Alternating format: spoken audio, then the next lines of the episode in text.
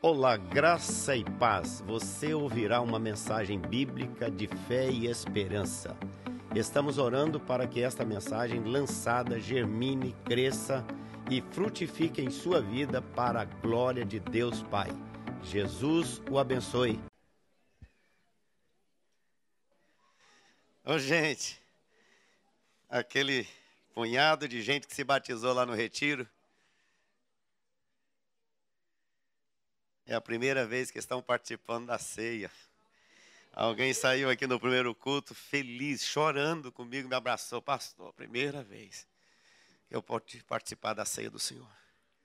Aí começamos o culto, alguém já me abraçou e disse, pastor, hoje é a primeira vez que eu vou participar da ceia. Você não diz amém, não, gente? Amém. Oh! Glória! Bom demais, não, gente? Deus é muito bom, muito bom, maravilhoso tremendo e poderoso. Hoje é o primeiro domingo do mês, dia da ceia, e pensando, orando durante a semana, e Deus então colocou no meu coração para trazer uma palavra que está logo no início, lá no Gênesis, no capítulo 14. E eu comecei a meditar, orar, e Deus começou a trazer tantas coisas lindas ao meu coração a respeito desse assunto, que é a ceia do Senhor. Esse para mim sempre foi. Eu me lembro dos meus pastores. Eu tive um pastor é, na época de criança e ele dava uma ênfase, mas tão forte no dia da ceia. E eu nunca esqueço daquela celebração dele no dia da ceia a importância que ele sempre deu à ceia, a importância que Jesus sempre deu à ceia e a importância que nós damos à ceia ah, nesses dias também. Então, olha o que está escrito em Gênesis, capítulo 14. Vamos ler os versos 18, 19 e 20. Abra aí bem no primeiro livro da Bíblia, capítulo 14. Gente, é tão lindo, mas tão, tão especial. E eu fico sempre pensando a simplicidade da palavra do Senhor. A gente precisa entender que o Evangelho é o Evangelho da simplicidade. Jesus disse que não é para ninguém ser orgulhoso, mas ser humilde. É preciso ser humilde.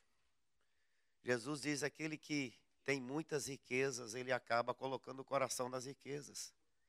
E aí, por isso, ele diz: se você tiver riqueza, não ponha o coração nelas, mas deixe o seu coração no Deus que é dono das riquezas. É quando eu sou fraco que eu sou forte, diz a palavra. É um negócio assim meio complexo, né? O que Jesus ensina, mas é tudo coisa simples para a gente entender. A questão é que às vezes a gente é, não procura viver essa simplicidade da palavra de Deus. Olha o que, que diz esse texto para você ver. Já está na tela aí? Ah, Gênesis 14, 18, 19 e 20. Diz assim: Melquisedeque, rei de Salém, trouxe o quê? Trouxe o quê? Pão e vinho. Pão e vinho. E o que é que a gente tem para participar aqui nessa noite, como símbolo visível de uma graça invisível nessa noite? Pão e o cálice do Senhor. E o que, que é o pão? Todos nós sabemos que representa o corpo do Senhor Jesus. Foi dado por nós na cruz do Calvário. E o que é o cálice? O cálice representa o sangue dele, que foi derramado por nós na cruz do Calvário. E aí, nós temos a perfeição de tudo que a gente precisa, a vida material e a vida espiritual. A sustentação que a gente precisa no corpo, para a gente poder ter força para pensar, para trabalhar, para viver, para glorificar o Senhor, para servir o Senhor, e também o perdão dos pecados e a presença do poder do Espírito Santo para a gente procurar cada dia viver uma vida santa. Santificai-vos hoje, porque amanhã o Senhor fará maravilhas no meio de vós. E aí o texto continua dizendo: pão e vinho. E ele era o quê? Sacerdote do Deus Altíssimo. Verso 19. Abençoou ele a Abrão e disse: Oh meu Deus, a gente precisa aprender com esse Melquisedeque, né? Trazer pão, trazer vinho, trazer a bênção. Olha o que, que ele diz aqui para Abrão. Abençoou ele a Abrão e disse: Bendito seja Abrão pelo Deus Altíssimo, que possui os céus e a terra. E bendito seja o Deus Altíssimo, que entregou os teus adversários nas tuas mãos. E o que é que Abraão fez? O que, que ele fez? Está escrito aí no final do versículo. O que, que ele fez? Olha que coisa mais maravilhosa. Ninguém tinha ensinado isso para ele. Esse texto foi 430 anos antes da lei. E tem gente que diz assim: dízimo é coisa da lei. Mentira, quem não conhece Bíblia.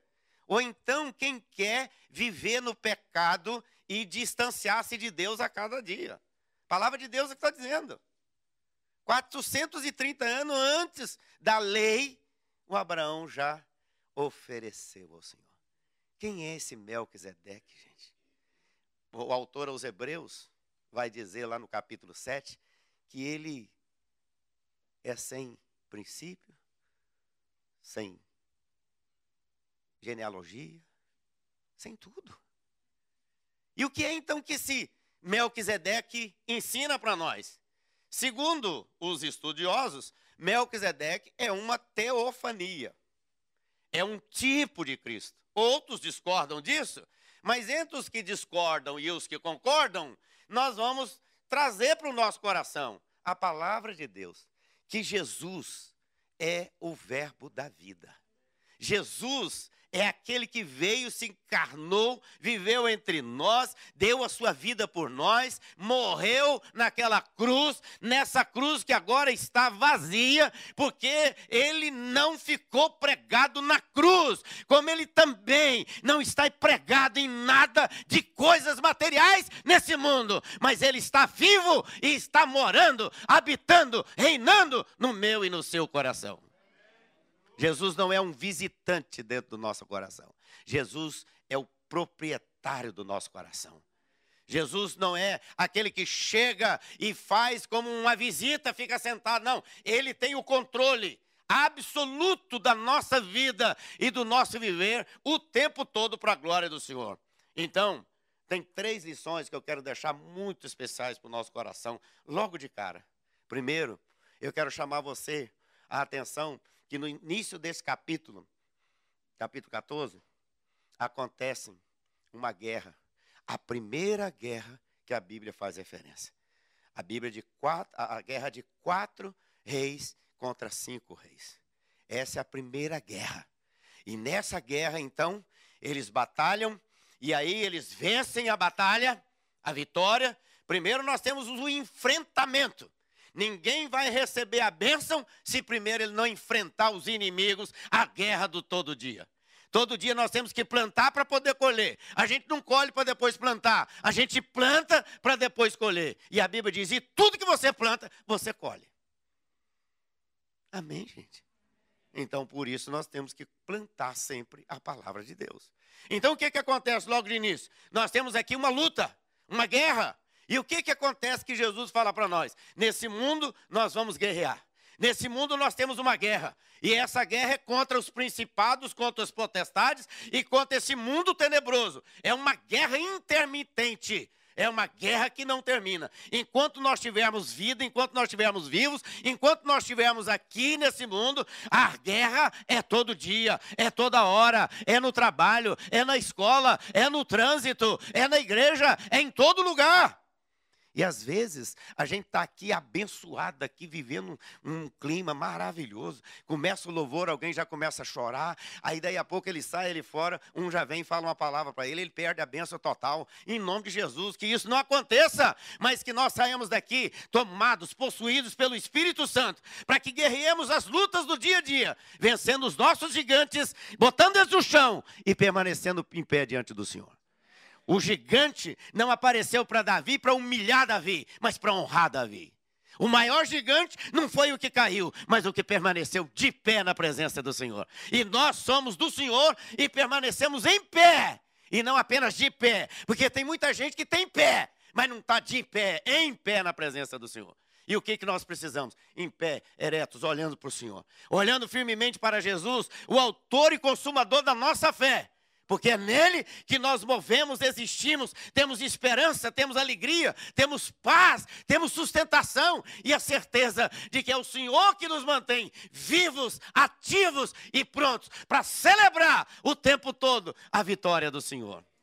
Segunda lição importante aqui é que nós temos uma jornada para caminhar. A gente tem a guerra para enfrentar, mas tem uma jornada para caminhar.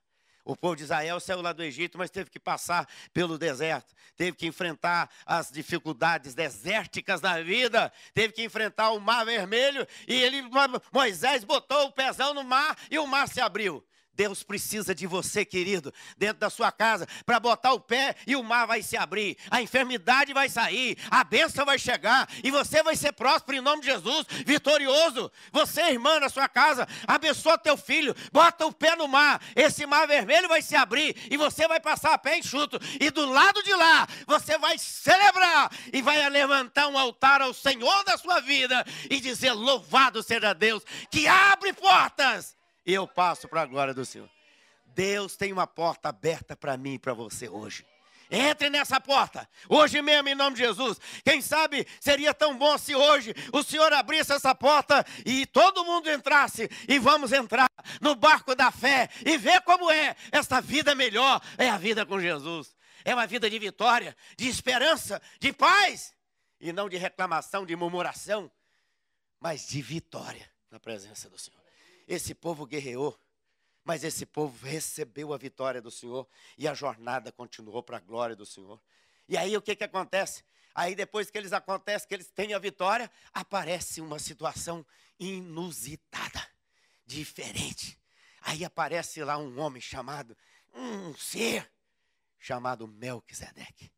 E esse Melquisedeque, então, vai dizer para ele coisas tremendamente maravilhosas e vai dizer para ele que ele é do Senhor, é da parte de Deus. Eu sou da parte do Deus Altíssimo. Eu vim para te abençoar. Eu vim para dizer para você: você é vitorioso. E aí agora, sabe o que, que acontece? No capítulo 15, depois desse encontro com esse, com esse ser maravilhoso, que muita gente diz é o Senhor Jesus, que apareceu nessa teofania, porque é Ele que é o eterno Filho de Deus, é Ele que vem, é Ele que faz a bênção, é Ele que abençoa. E aí diz então, ali depois desse texto, no capítulo 15, olha o que, que acontece. Deus faz a promessa para Abraão e Abraão vai ter um filho. Louvado seja Deus. Essa noite, querido, você vai sair daqui grávido também de uma gravidez espiritual. A sua alma cheia de fé, sua alma cheia de esperança, seu coração vazio de tudo aquilo que está cheio de coisa que não serve a Deus. Materialismo, é, ecumenismo, religiosismo, seja o que for caídos por terra estão os inimigos de Deus, mas a bênção de Deus está no meu, no seu e no nosso coração. Louvado seja Deus. Depois Abraão vai ter o seu filho, porque é a promessa do Senhor. Eu não sei quanto tempo vai demorar para você receber a sua bênção, mas esta noite você vai sair daqui grávido pelo poder do Espírito Santo, grávido da sua vitória, grávido do seu sonho, seu filho, em nome de Jesus. Deus vai trazê-lo de volta se ele está longe dos caminhos do Senhor, e se ele está no Senhor, vai continuar no Senhor. O Senhor não vai permitir que o diabo roube a sua bênção, porque nós criamos filhos é para servir ao Deus dos céus e não para povoar o inferno, mas é para glorificar glorificar o Senhor, andar na presença dEle. Aí acontece aqui nesse texto também uma coisa. Diz assim: que a mesa estava preparada. Pão, pão e o cálice do Senhor. Alimenta e perdão. Alimenta e lavagem. Alimenta e regeneração. Alimento e bênção. Sabe, queridos, a gente tem corrido, no geral, muito atrás do pão. Sabe? Muito. Deixa eu dizer para você, querido. Tem muita gente correndo atrás da bênção. Sabe o que, que a Bíblia diz? Que a bênção corre atrás da gente. Deuteronômio 28 fala isso. Estas bênçãos vão seguir você. Sabe? Tem gente que às vezes deixa o Deus da bênção de lado para procurar a bênção. Vai atrás, como disse alguém para mim um dia. Pastor, vendo até minha alma para o diabo. Para o meu filho ser curado. E eu digo, olha que vai. Hein? O diabo faz coisa mesmo. Para confundir. Desse jeito ele falou. Olha que coisa horrível. Meus irmãos, nossa vida está guardada no Senhor Jesus. Deixa eu dizer para você, para que estressar? Para que fica trabalhando dia e noite? Para que viver só pensando em juntar as coisas? Deixa eu dizer para você: caixão, caixão, caixão, não tem gaveta. A única pessoa que eu sei que foi enterrada com dinheiro, ele queria ser enterrado com dinheiro. Que eu tenho conhecimento lá na roça. O cara era fazendeiro e resolveram enterrar ele com dinheiro dentro. Por lá no banco, tiraram o dinheiro dele, o dinheiro que ele tinha todo lá, sei lá, um milhão de reais, botaram dentro do caixão. É. Na hora de sepultar, apareceu um esperto e falou o seguinte: vamos fazer o seguinte, me dá esse dinheiro aqui, eu vou botar um cheque aí dentro.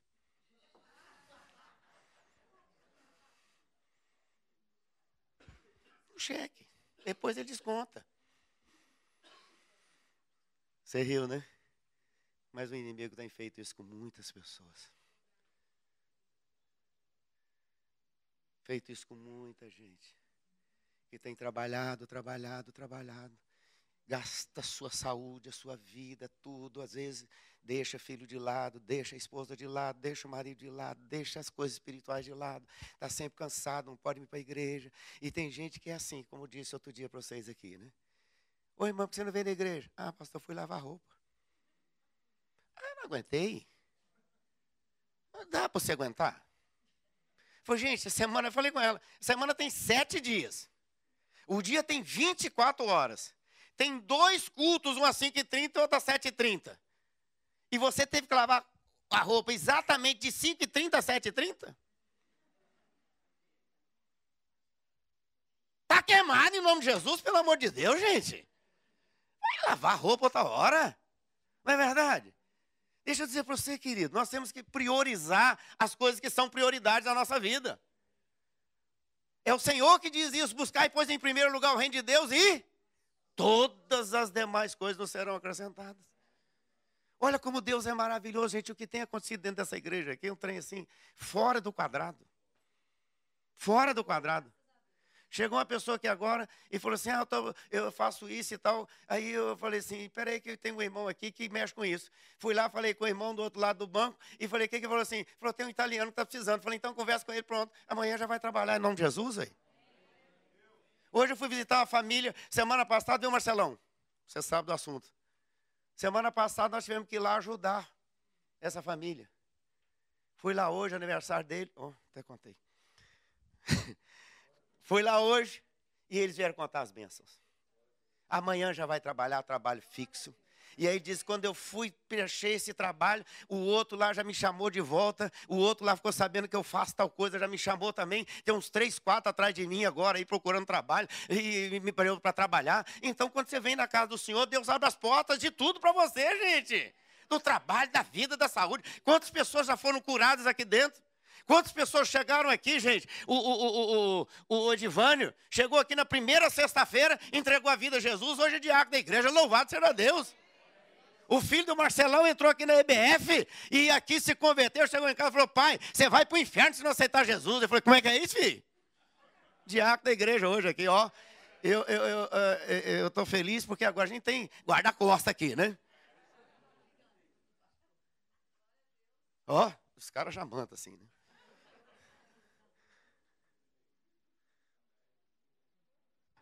Sabe onde é que acontecem as melhores coisas da vida, gente? É na presença do Senhor, querido. É na casa do Senhor. É no altar do Senhor que Ana ficou grávida. É no altar do Senhor. Tem gente que diz assim: eu posso orar em casa? Pode. Pode. Se tem que orar em casa, deve orar. Mas você tem que vir para o altar do Senhor. É no altar do Senhor. É na presença do Senhor que a gente experimenta milagres maravilhosos do Senhor mas a gente tem que lutar as nossas lutas diárias. A gente tem que vencer as nossas lutas e sair lá na frente vencedor para a glória do Senhor. Nós temos que lutar por fé, porque a nossa fé vem do Senhor, é dele que vem.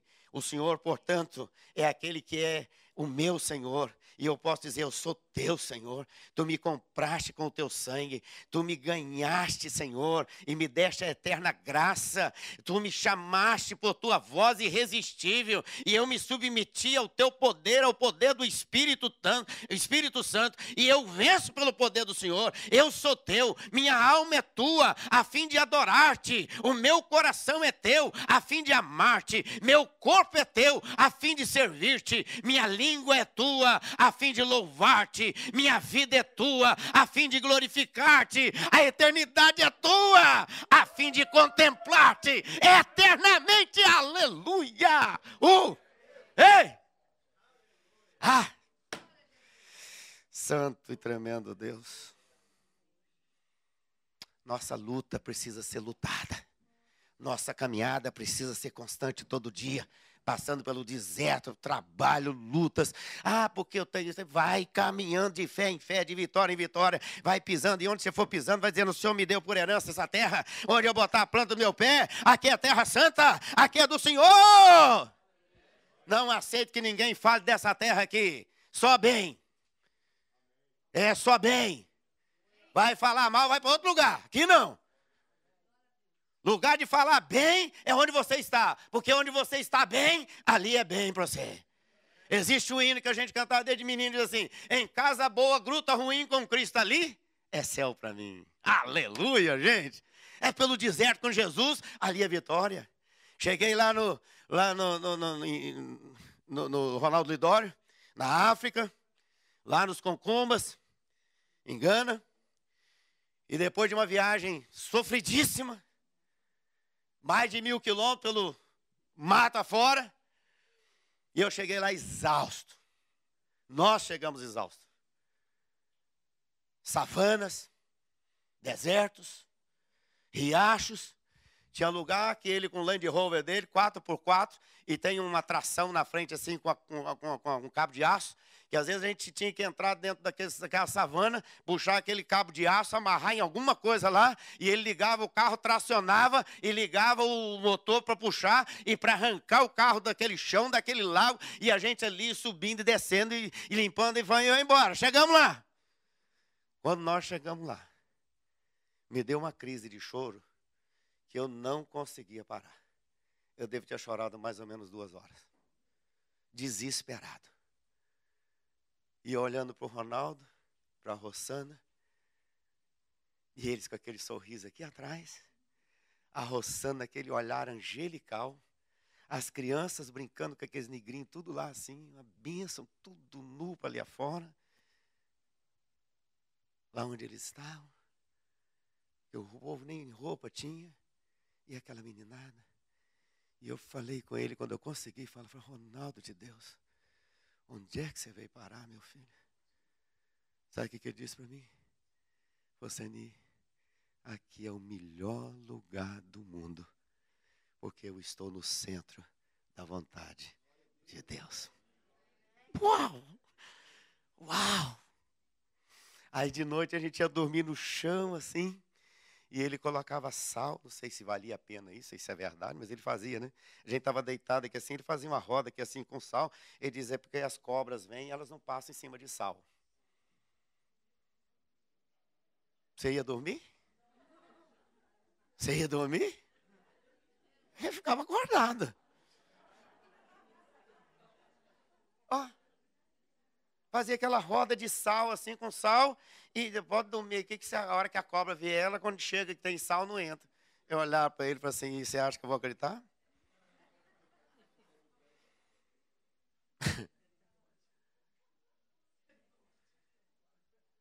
e ele dizendo, aqui é o lugar mais seguro do mundo. Nós estamos aqui no centro da vontade de Deus. Em casa boa ou gruta ruim, com Cristo ali é céu para mim. Sabe, queridos, Melquisedeque ensina para gente que a fé vence qualquer inimigo, qualquer gigante. E deixa eu dizer para você, cada dia tem gigante. Aproveita para derrubar o gigante hoje, o de hoje, porque senão amanhã tem dois. Melhor você derrubar logo de hoje, hoje, bota ele no chão e fica firme para amanhã, porque amanhã você vai estar mais preparado, vai ter outro. É, isso que a Bíblia diz. Nesse mundo passais por. Jesus mentiu para alguém? É, nós estamos tendo até muito mais. Tanta coisa maravilhosa.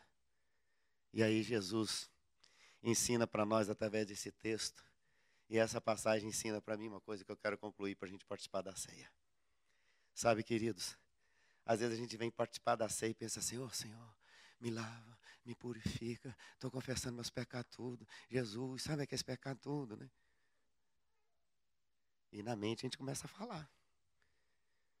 Semana passada eu estava ali no banco, né, Chico?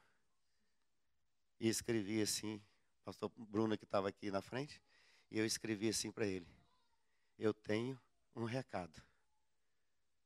Era um recado de Deus para duas famílias aqui da igreja. Eu peguei a coisa, fiquei com ele assim na mão. O Chico do meu lado levou o maior susto. Falou, meu Deus do céu, ele leu assim: Eu tenho um pecado. Eu estava com o dedo em cima do R, né? Ele falou, mas pastor ficou doido, vai confessar pecado agora aqui na frente? Deixa eu dizer para vocês, gente.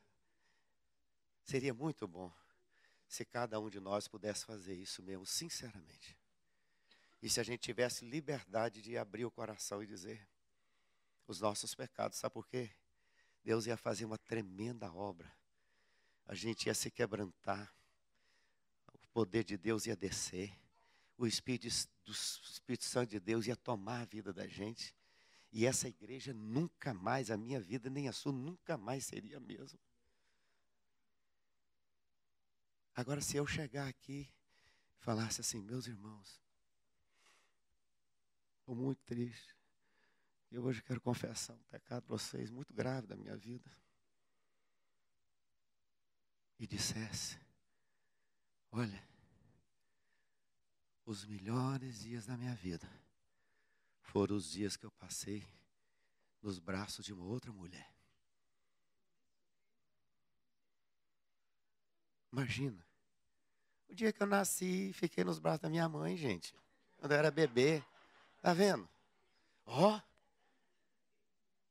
Tá vendo como é que é o negócio? A gente. Pastor, o que, que é isso? A gente nem sabia disso. Agora estão sabendo. Imagina. Só fiz uma. Né? Uma brincadeirinha. Mas imagina. Não é? O dia que a gente nasceu, a mãe da gente pegou a gente. Olha que coisa boa, né? Agora, depois disso, louvado seja Deus. Mais de 40 anos. Louvado seja Deus. Juntinhos aqui. Aqui minha esposa, para quem não conhece. Nossas duas filhas, uma não está aqui agora, está viajando. Nossos três netos. Nossos dois genros filhos. E a gente aqui servindo a Deus em família, na presença do Senhor. Glória a Deus. As maiores alturas por essa dádiva do Senhor. Mas sabe, querido, às vezes a gente pensa assim: eu vou participar da ceia, mas eu preciso. Ah, deixa eu dizer para você, só para concluir. Deixa eu dizer para você. Melquisedeque chegou com pão, chegou com cálice, com vinho. Sabe para quê? Sabe para quê? Para celebrar a vitória. Aleluia! Eles venceram. E sabe por que venceram? Porque Jesus estava com ele. Porque Jesus estava ali. Deus presente estava ali. Eu sou o que sou, estava ali com eles. E depois que eles venceram a guerra, Jesus então vem numa teofania agora de uma forma é, corporal. É claro que não é, como aquela que Jesus veio lá na frente, mas agora numa teofania dizendo: Olha, pão e vinho. Pão é sustentação e vinho é lavagem purificação e perdão. Vamos celebrar. Vamos celebrar as nossas vitórias. Eu queria convidar você nessa noite, querido, para participar nessa noite de uma forma diferente da ceia, celebrando a vitória do Senhor. Celebrando porque você está vivo, celebrando que você tem a família, celebrando porque você está aqui na igreja, celebrando que você pode adorar, celebrando porque você pode vencer, celebrando, celebrando, celebrando. Vida Nova, a sua família em Toronto.